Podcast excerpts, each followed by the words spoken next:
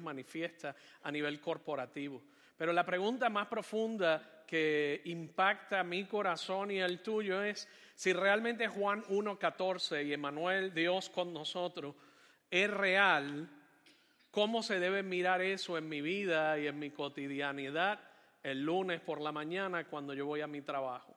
¿Cómo se debe mirar eso cuando estamos todos reunidos? Si realmente la presencia de Dios manifiesta, está aquí, ¿cómo Dios entre nosotros, cómo Dios entre nosotros debería cambiar nuestras vidas? Yo quiero que tú reflexiones en eso por un momento.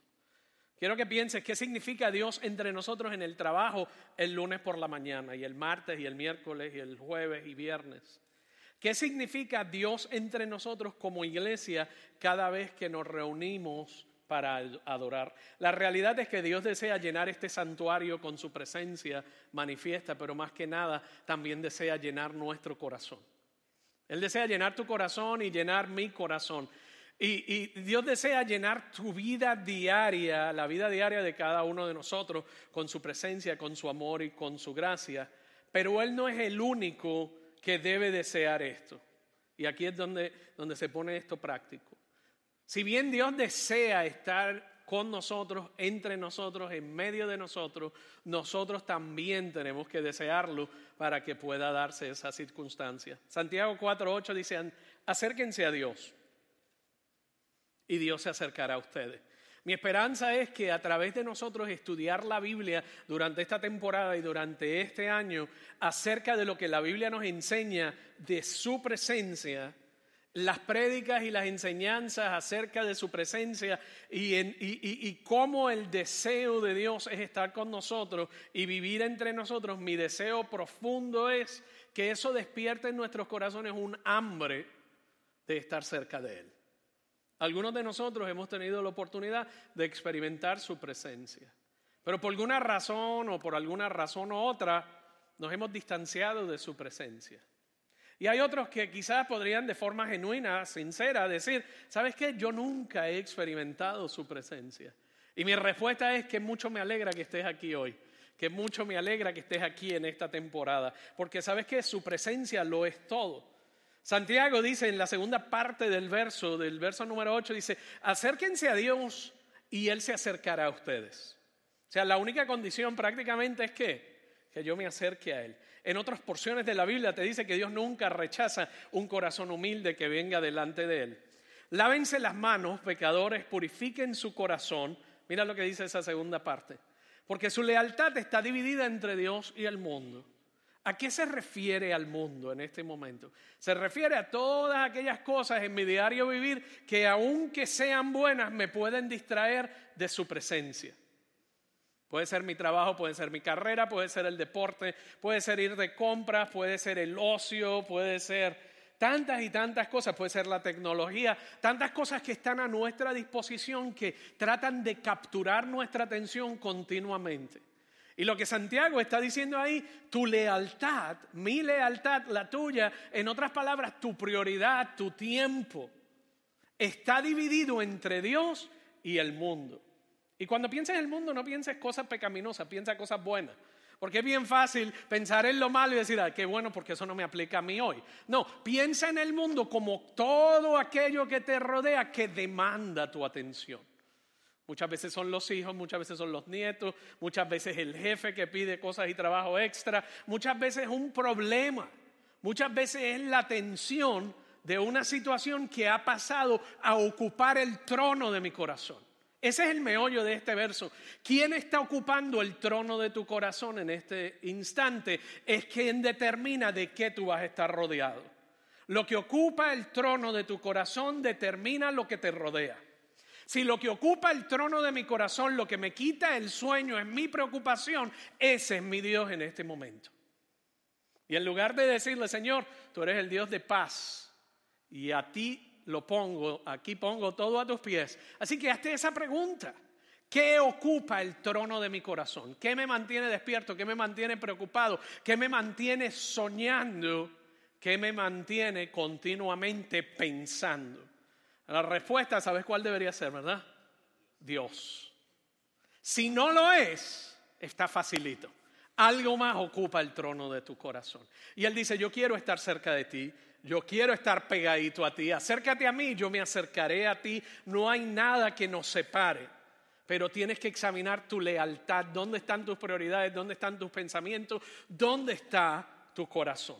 Cuando tú miras a lo largo del canon bíblico, a lo largo de las escrituras, la presencia de Dios es una prioridad. La presencia de Dios es una prioridad. La presencia de Dios marca la diferencia. Cuando la presencia de Dios no es la prioridad en tu vida, algo más ocupa la prioridad y te roba la paz, te roba tu primer amor, te roba la estabilidad, porque solo Dios es el que puede dar esa estabilidad. De hecho, el tema de conversación en Éxodo el segundo libro de la Biblia, capítulos 32 al 34, describe este claro, este claro, este claro intercambio y esta profunda e increíble conversación entre Dios y Moisés. Y realmente hay mucho que aprender de ese intercambio y de esos pasajes. Luego con calma lee los 32 al 34 y yo te voy a dar nada más que el resumen como para picarte el deseo y el ánimo de que vayas a tu casa y leas tu Biblia.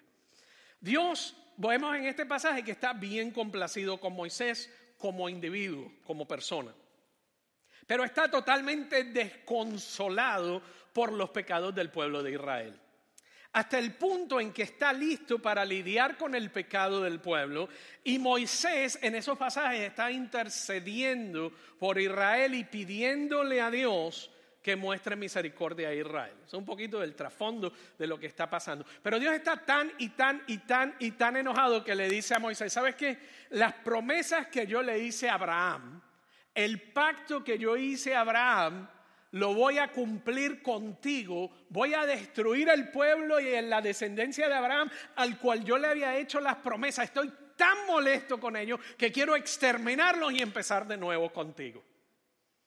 ¿Usted le ha dado ese coraje con alguien que quiere exterminarlo? Si está al lado suyo, no me responda, pero si no, así estaba Dios, que picaba de la ira. Estaba, era una barbaridad. ¿Por qué? Porque continuamente él expresaba su amor y su deseo de estar entre ellos y continuamente ellos tenían otras prioridades. Y continuamente hacían de otras cosas sus dioses. En otras palabras, ponían en el trono de su corazón otras cosas de su diario vivir. De hecho, bajo este nuevo acuerdo, Dios le está proponiendo a Moisés y le dice, Moisés, te prometo éxito. Moisés, te prometo riquezas, Moisés, te prometo grandezas. Y Moisés rechaza la oferta de éxito y de grandeza individual.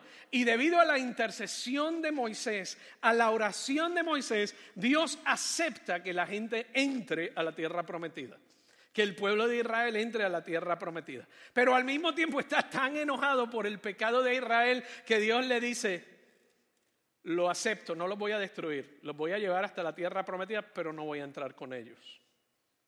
Y mira la respuesta de Moisés. De hecho, él le dice, han pervertido su relación conmigo y adoran ídolos que están lejos de mí. Dios le dice, les voy a dar victoria en la batalla, les voy a dar un ángel que los acompañe para protegerlos, les voy a dar riquezas y les voy a dar prosperidad, pero no iré con ellos. Yo quiero que tú pienses en eso en tu cotidianidad, en tu diario vivir. Riquezas, poder y éxito. Dime tú si no es parte del sueño americano. si no es una de las razones por las que tú y yo estamos aquí hoy en este día. Bueno, no en la iglesia, sino en este país. Dios le dice, te voy a dar la victoria en la batalla, te voy a proteger, te voy a dar riqueza, te voy a dar prosperidad, pero no voy. Sin embargo, usted ve la increíble pasión de Moisés por la presencia de Dios.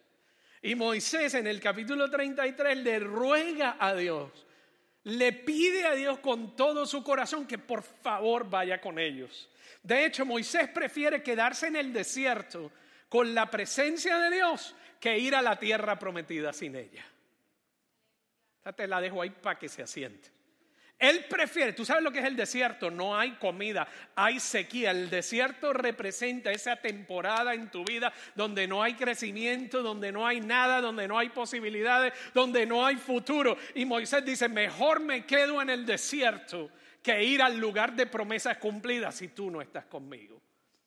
Qué bárbaro, qué convicción ¿Qué convicción tenía Moisés? Moisés, y esto es fácil de entender porque él se había encontrado cara a cara con Dios anteriormente. Él había sido rodeado, dirigido y lleno de la presencia de Dios. Cuando tú te has encontrado con la presencia de Dios, nada más satisface.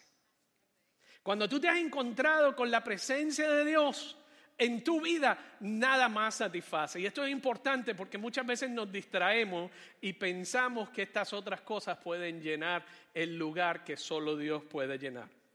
Para Moisés, su presencia, la presencia de Dios era una prioridad. Mi oración y mi deseo es que tú y yo, que tú desees que esta iglesia desee lo que Moisés deseaba. Que podamos con convicción decir, Señor, yo veo el éxito, yo veo la riqueza, veo todo lo que tú nos puedes dar. Pero mejor nos quedamos donde estamos a ir si tú no vas. Yo deseo que compartamos el corazón y la pasión de Moisés por la presencia de Dios. Eligió, eh, Moisés eligió la presencia de Dios por sobre todas las cosas. Moisés deseaba la presencia de Dios más de lo que quería las bendiciones de Dios. Moisés quería más su presencia que su bendición. Si tú quieres saber si tú quieres más la bendición de Dios que su presencia, evalúa tu vida de oración. En tu vida de oración, ¿tú eres apasionado y loco por su presencia o eres apasionado en tus pedidos y por lo que Él te puede dar? Imagínate una relación de matrimonio donde una persona te diga, yo solo estoy contigo por lo que me puedes dar.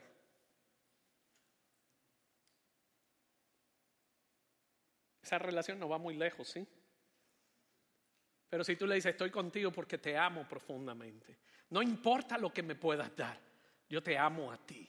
Y esa es la diferencia entre nosotros amar la bendición que a Dios versus cuando amamos a Dios más que la bendición que nos pueda dar. Esa era la diferencia en la vida de Moisés. La presencia de Dios era la prioridad. De hecho, en los capítulos 32 al 40, tú ves a Moisés suplicando, pidiendo, intercediendo por la presencia de Dios. El pueblo se lamenta en esos capítulos por la pérdida de la presencia.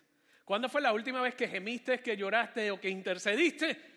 porque no estás en su presencia o porque no sientes su presencia o porque sabes que no estás viviendo en su presencia. Moisés y Josué van continuamente a la presencia de Dios. Moisés sale de un encuentro con la presencia de Dios, un hombre totalmente cambiado, totalmente transformado.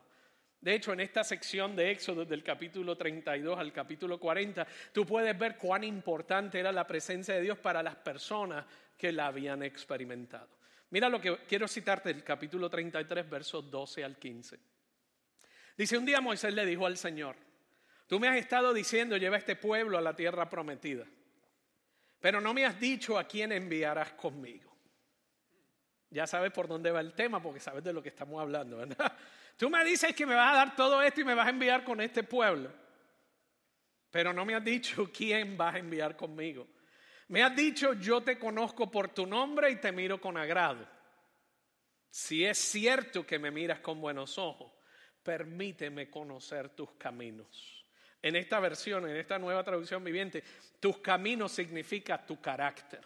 Tus caminos significa yo quiero conocerte de forma más profunda. Tus caminos significa tus pensamientos. Usted ha estado tan cerca a una persona que usted casi le puede completar cuando está hablando. O a veces su pareja le va a decir algo y usted sabe exactamente lo que le va a decir y usted le podría completar la oración. ¿Por qué? Porque conoce a esa persona, conoce sus caminos. Y, o cuando viene con una idea, usted dice, ¿con quién rayos tú estarías hablando? Porque esa idea no es tuya. Eso le pasa con los hijos adolescentes, ¿sí o no? usted tiene hijos y usted dice, yo te conozco porque te parí. yo no, pero nadie los parió.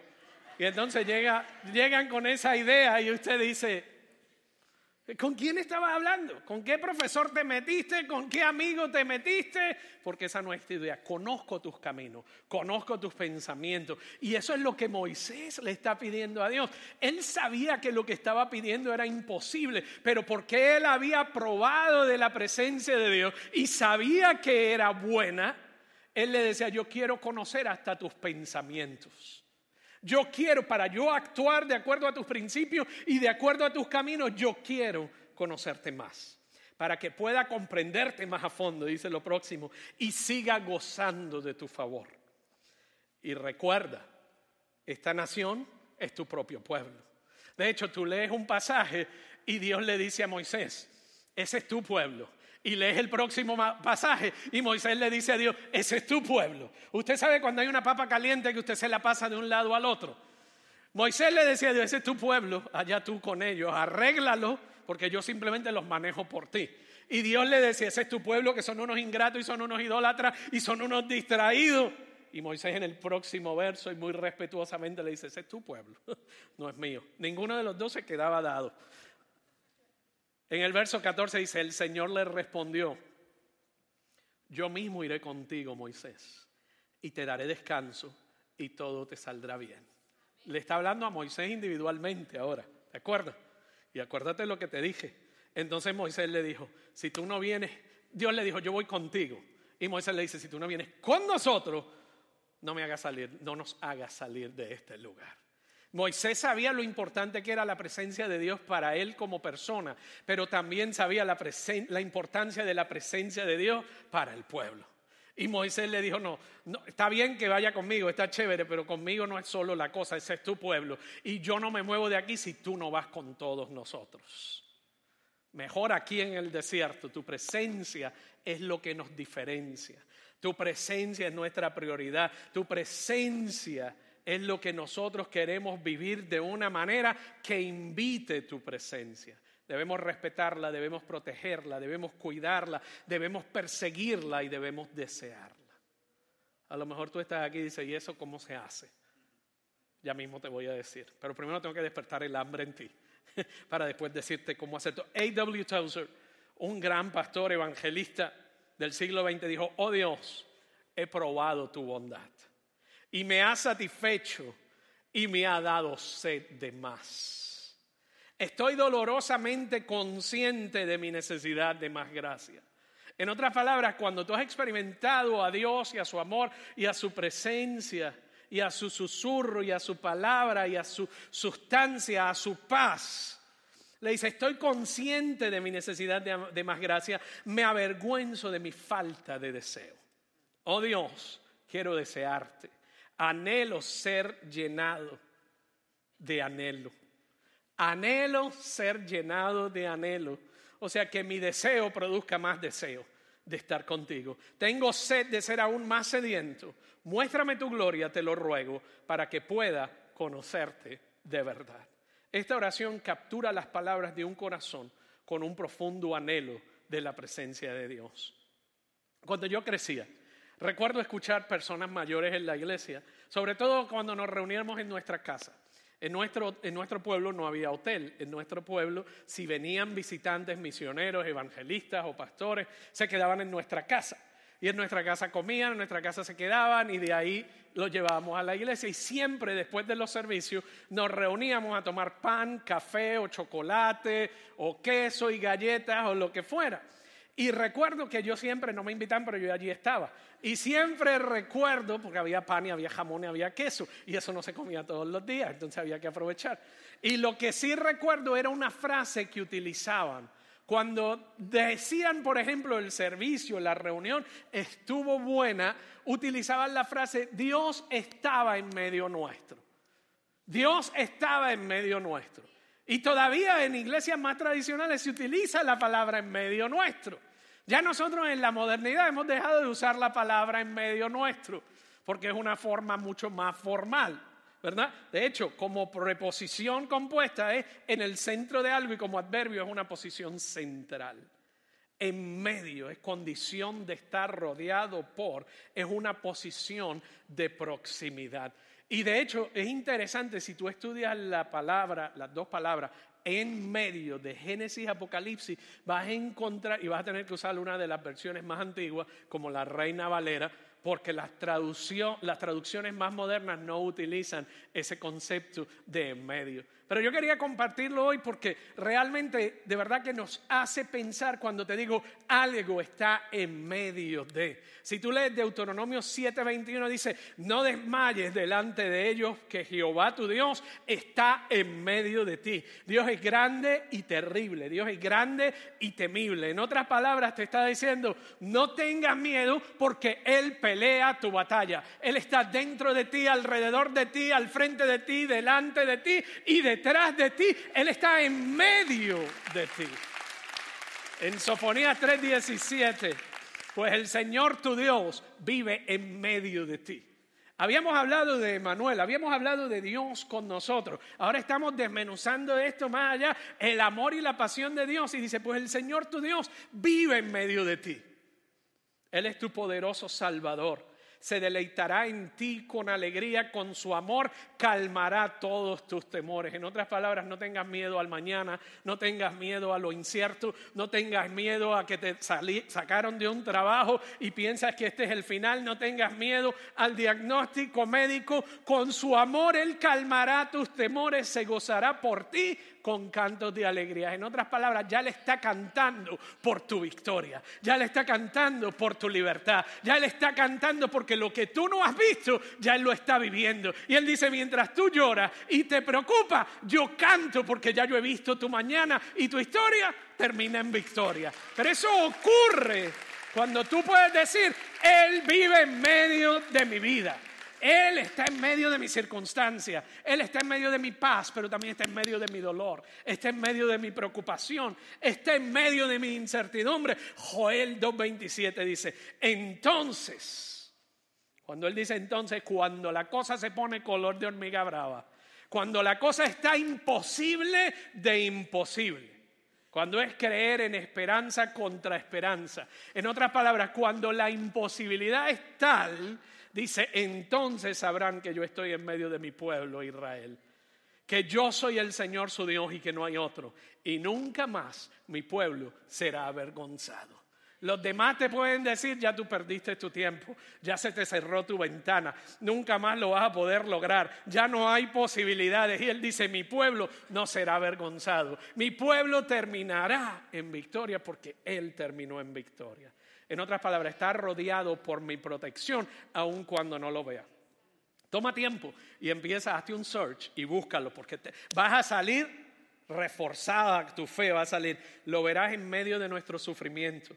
El profeta Isaías dice que en el capítulo 53.3 que fue despreciado y desechado de los hombres.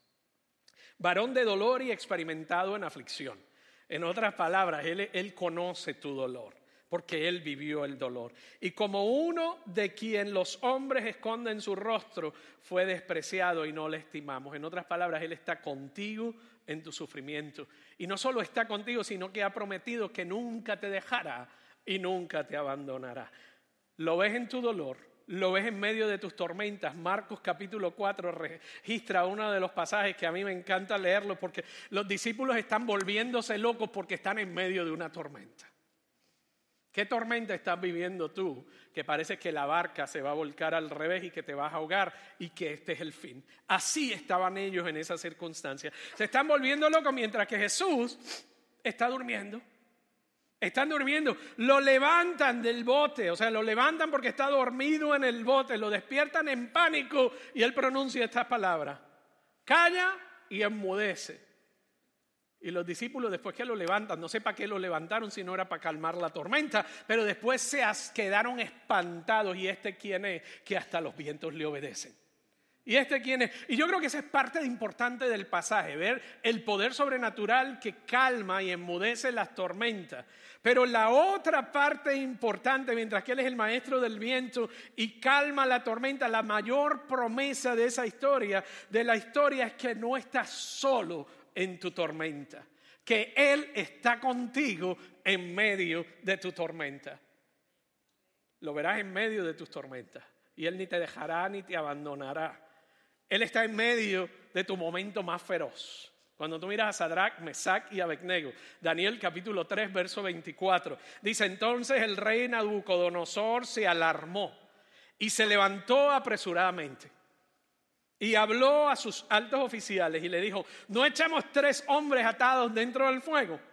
Y ellos respondieron al rey, ellos respondieron al rey, es cierto, oh rey. Y él respondió, he aquí yo veo cuatro hombres sueltos que se pasean en medio del fuego y no sufren ningún daño. Y el aspecto del cuarto es semejante a un hijo de los dioses. Él está en medio del fuego, Él está contigo.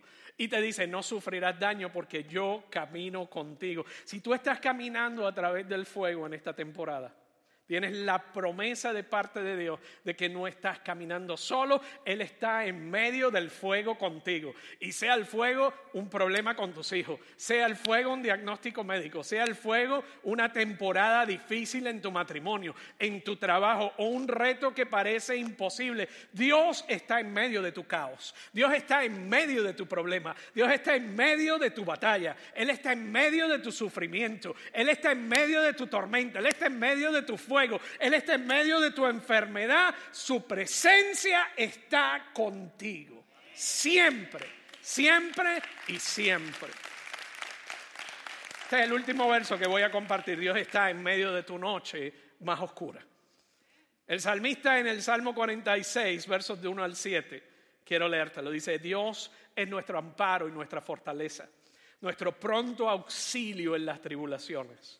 Por eso no temeremos aunque la tierra tiemble, aunque los montes se derrumben en el corazón del mar, aunque sus aguas rujan y echen espuma y se estremezcan los montes por su braveza.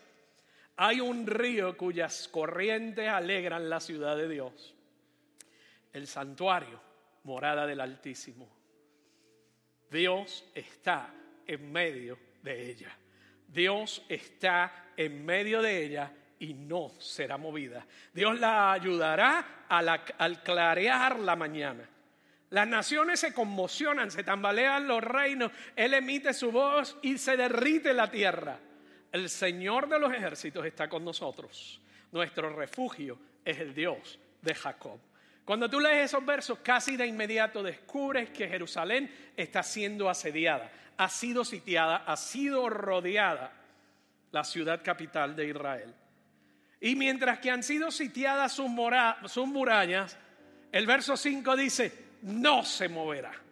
La razón se establece claramente no por sus murallas, no porque militarmente era una de las fortalezas más importantes y más bien diseñadas, estructuradas y sólidas de su época no porque luego los reyes, además de amurallar la ciudad, construyeron fuentes de agua para que la fuente de agua pudiera permitirles quedar en una ciudad amurallada y rodeada aún por más tiempo. En otras palabras, la sabiduría militar de los líderes y la estrategia militar era increíble. Y te lo deja saber el salmista en ese pasaje. Te dice, sus murallas son sólidas.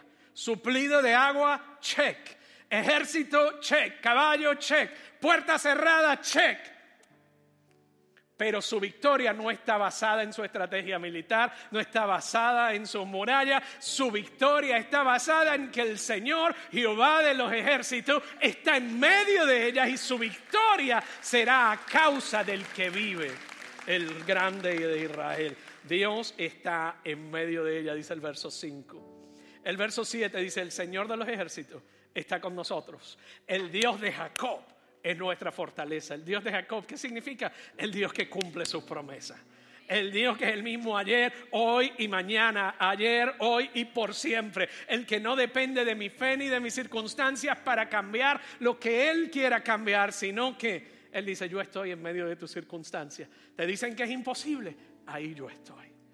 Te dicen que no lo vas a lograr, ahí yo estoy. Te dicen que no hay forma de rehabilitación, ahí yo estoy. Que no hay forma de romper la adicción, te dice, ahí yo estoy. Pero dice, deséame con todo tu corazón, búscame porque yo quiero estar cerca de ti. Esa es la clave. ¿Cómo tú lo buscas? Abriendo tu corazón a Él. No se moverá porque Dios está en medio de ella. Superará a su enemigo no por su fuerza ni por su ingenio Jerusalén sobrevivirá a sus enemigos porque Dios está en medio de ella. El verso 5 dice, Dios la ayudará cuando amanezca y la ayudará al clarear la mañana. La ayudará al clarear la mañana. Ese verso es bien importante. Bueno, todos son importantes. Palabra inspirada. Pero es interesante porque lo puedes pasar por alto. Puede que Él no venga inmediatamente. Puede que parezca ahora donde tú estás que Él no va a llegar en lo absoluto. Estás en la noche más oscura de tu vida. Y puede parecer, antes de llegar, de amanecer el día, la noche puede parecer larga, puede parecer interminable, pero debemos recordarnos a nosotros mismos y a los demás, la noche no dura para siempre. Eso es lo que dice ese verso. Dios la ayudará cuando amanezca, la ayudará al clarear la mañana. En otras palabras, te está diciendo, durante la noche oscura tú no puedes ver a Dios obrando. Pero cuando llegue la mañana tú vas a poder ver todo lo que Él hizo en la noche de oscuridad. Sus promesas son sí y para siempre. Y en tu noche oscura piensa que Dios se ha olvidado de ti, que Dios ha dejado de trabajar, que Dios no te está prestando atención, que estás solo y desamparado. Y Él dice, cuando claree la mañana, tú vas a ver mi mano derecha obrando y vas a ver lo que estaba haciendo tras bastidores y vas a ver mi gracia, mi poder, mi redención, mi amor, mi perdón y mi fidelidad. Espera porque la mañana ya viene. Puede que sea la noche más oscura de tu vida. Y tú digas, no hay manera. Y en el verso él te dice, hay un río cuyas corrientes alegran la ciudad de Dios. Dios está en medio de ella, no será movida. Dios la ayudará al clarear la mañana. Y por si no nos queda convencido, el Salmo 30, verso 5 dice, por la noche dura el llanto, pero al amanecer vendrá la alegría. La nueva traducción viviente dice, el llanto podrá durar toda la noche, pero con la mañana llega la alegría. A lo mejor tú estás en una de tus noches más oscuras y estás aquí hoy precisamente porque Dios quería recordarte que Él es fiel, que Él no se ha olvidado de ti y a través de la lectura de su palabra recordarnos que detrás de la noche más oscura llegará la mañana.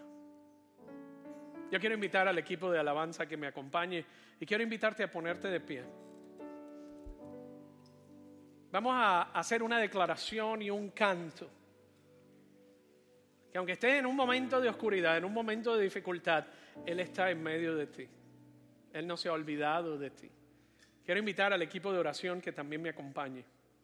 Y vamos a hacer varias cosas en los próximos minutos. Es una declaración el canto que vamos a cantar, el Dios de lo imposible.